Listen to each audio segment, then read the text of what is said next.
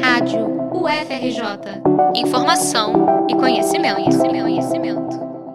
O pacote anunciado pelo governo Bolsonaro para evitar uma depressão em meio à pandemia do novo coronavírus foi recebido com ressalvas.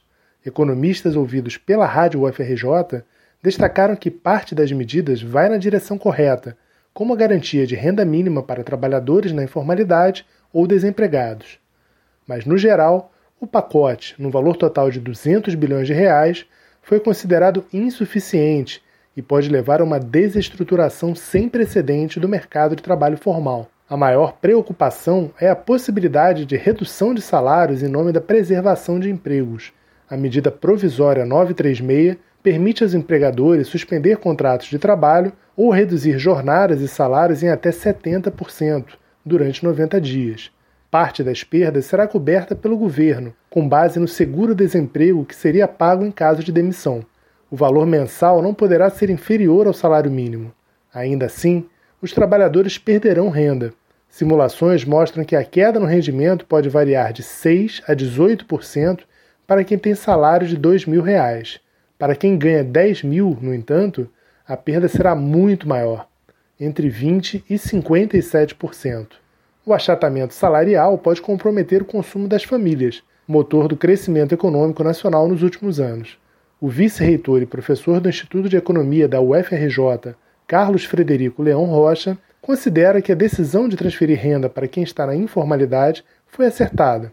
O economista entende, no entanto, que a retomada econômica dependerá fortemente de estímulos do governo federal. Outras medidas terão que ser tomadas. É, essas medidas envolvem um estímulo que o governo ainda não visualizou como sendo necessário. Então, é, tem uma questão que é bastante delicada, que é o momento posterior ao isolamento social e que nós necessitaremos de grandes recursos governamentais para a retomada do nível de atividade. É, tem que ser visto que é, nós sairemos de um ponto em que empresas terão contas a pagar e não terão receita, em que trabalhadores estarão com rendas muito reduzidas e que para você ter uma retomada vai ter que ser feito um estímulo de demanda. Esse estímulo de demanda obrigatoriamente terá que vir do governo. E não houve ainda no governo uma mobilização ou a mobilização necessária para prover esse incentivo pelo lado da demanda.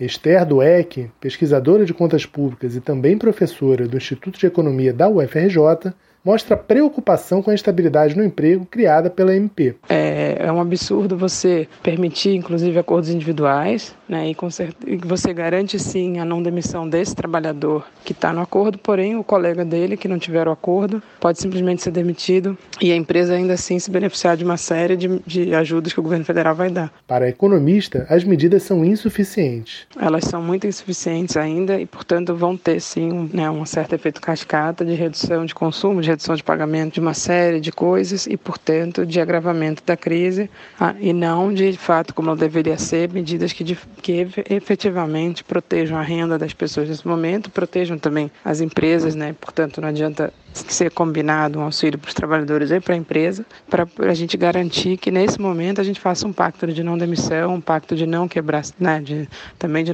das dívidas não serem cobradas e assim por diante, a gente conseguir passar por esse período, que não é um período totalmente indefinido, né, é indefinido, mas não vão ser anos e anos, né, ele vai ter um, um prazo de duração finito e, portanto, muito facilmente contornável né, se o governo de fato quiser apoiar. O professor Carlos Frederico Leão Rocha acredita que a pandemia da chamada Covid-19 vai trazer mudanças profundas para o mundo do trabalho. Algumas empresas já estão implantando o home office em maior escala. Isso já era uma tendência anterior. Eu acho que o mundo e nós vamos ter que aprender a conviver com um menor distanciamento do trabalhador de sua residência. Isso é, era uma, uma realidade no período anterior à Revolução Industrial, em que o trabalhador trabalhava aonde residia, e eu acho que isso vai se tornar uma realidade é, nos próximos 10 anos. Eu acho que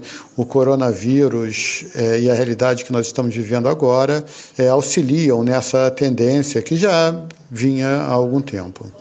Outros aspectos da vida cotidiana também deverão ser repensados, na visão do vice-reitor da UFRJ. Entre eles a mobilidade urbana, o atual sistema de viagens internacionais e a atuação do Estado na saúde pública.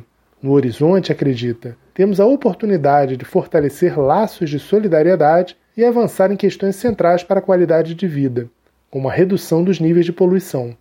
Reportagem de Marcelo Kishinevski para a Rádio UFRJ.